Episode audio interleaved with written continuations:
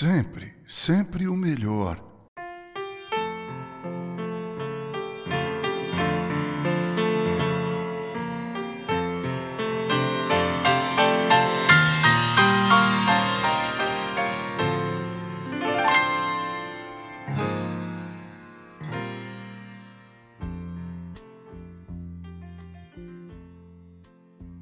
Gosto muitíssimo do hino do Inário Melodias de Vitória, que diz assim na primeira estrofe: Dá teu melhor para o Mestre, dá tua força e valor, põe o vigor de tua alma, as ordens do teu Senhor. Cristo Jesus deu exemplo de fortaleza e vigor, dá-lhe teu zelo dobrado, dá-lhe de tudo o melhor creio que devamos dar o nosso melhor para Deus, porque afinal de contas, Ele nos deu seu único filho. Deus nos deu em seu filho perdão do nosso pecado e a salvação.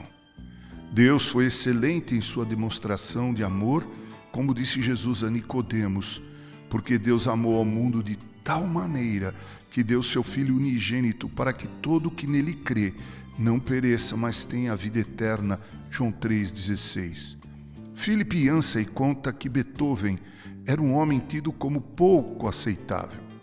Em razão de sua surdez, ele considerava a conversa uma prática difícil e humilhante. Quando soube da morte do filho de um amigo, Beethoven correu para a casa desse amigo, dominado pelo sofrimento. Ele não tinha palavras de conforto para oferecer, mas viu um piano na sala.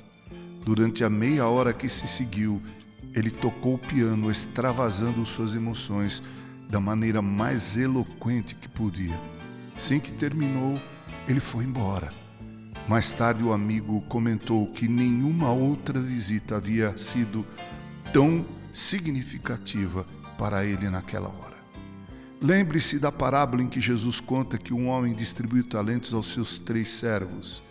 E ele o fez de acordo com a capacidade de cada um para multiplicar estes talentos. Dois deram o melhor que tinham, mas um deles escondeu o talento.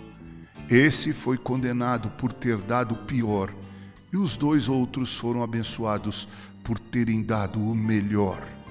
Prezados irmãos, aprendamos a dar o melhor para Deus, o melhor dos nossos anos e potencialidades, o melhor de nossas roupas, o melhor dos nossos recursos, o melhor do nosso tempo, o melhor, sempre, sempre o melhor. Com carinho, Reverendo Mauro Sérgio Aiello.